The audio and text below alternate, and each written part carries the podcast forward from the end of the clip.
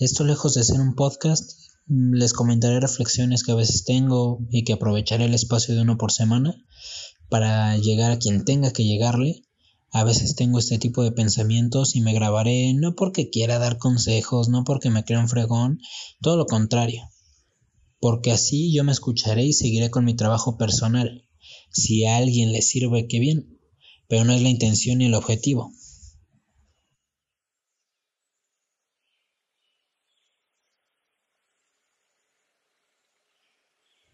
¿Crees te conoces completamente? ¿Realmente sabes quién eres? ¿De dónde vienes y hacia dónde vas? Yo no, yo no sé quién soy, de dónde vengo y tengo una vaga idea de a dónde quiero ir, pero primero hay que sentar las bases.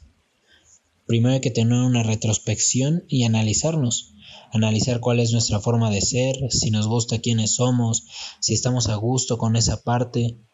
Creo que está bien no saberlo, tener obscuridad y abrazarla abrazar esa oscuridad y amarla.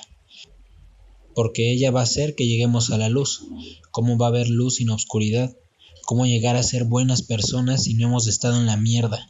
En la mierda como entorno, en la mierda como amigos, en la mierda interna que tenemos todos. Creo que todo viene de ahí. No nacemos sabiendo y nos moriremos sin saber todavía muchas cosas. Pero si ahorita tu intención es un despertar de conciencia, vas por buen camino. El llegar a conocernos nos traerá sufrimiento, angustia, miedo, llanto, desesperación y muchas cosas más, pero también paz, sabiduría, cordura, tranquilidad, felicidad, amor, esperanza y también muchas cosas más. Todo es una dualidad. Sin unos no hay otros, como les decía, sin oscuridad no hay luz y en nosotros está en donde preferimos estar. Pero si es en la luz, lamento decirles que caeremos en la oscuridad, y muchas veces. Pero en nosotros está el aprender, el crecer, el levantarnos y seguir luchando esta guerra interna interminable. Sonará a trabalenguas, pero probablemente pensemos que entonces qué caso tiene el esfuerzo si nunca llegaremos a quitar esta oscuridad, a ser 100% puros. Por lo menos para mí no es la meta. No es la meta llegar a no tener oscuridad, porque ya sé que no se puede.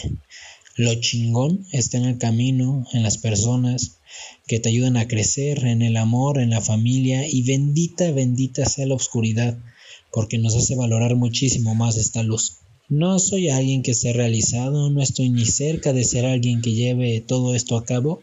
A veces me quedo en esa penumbra por mucho tiempo y a veces no quiero salir de ahí, pero un día me llegan esas ganas de amar, de ser feliz, de estar bien conmigo mismo y me levanto para ahora abrazar la claridad. ¿Quiénes somos? No tengo ni la menor idea. ¿De dónde venimos? No lo sé. ¿A dónde vamos? Yo espero que ser mejores personas. Les hablo desde mi vulnerabilidad, les hablo desde el fondo de mi corazón y espero todos vayamos a ser la versión más chingona de nosotros mismos con nuestra oscuridad y nuestra luz. Todo esto lo pensé y lo plasmé viendo cerros, kilómetros y kilómetros de pasto verde, árboles muy grandes y un cielo nublado, pero con un particular brillo. Ahí me di cuenta que a pesar de todos los factores, los mejores paisajes son muy contrastantes.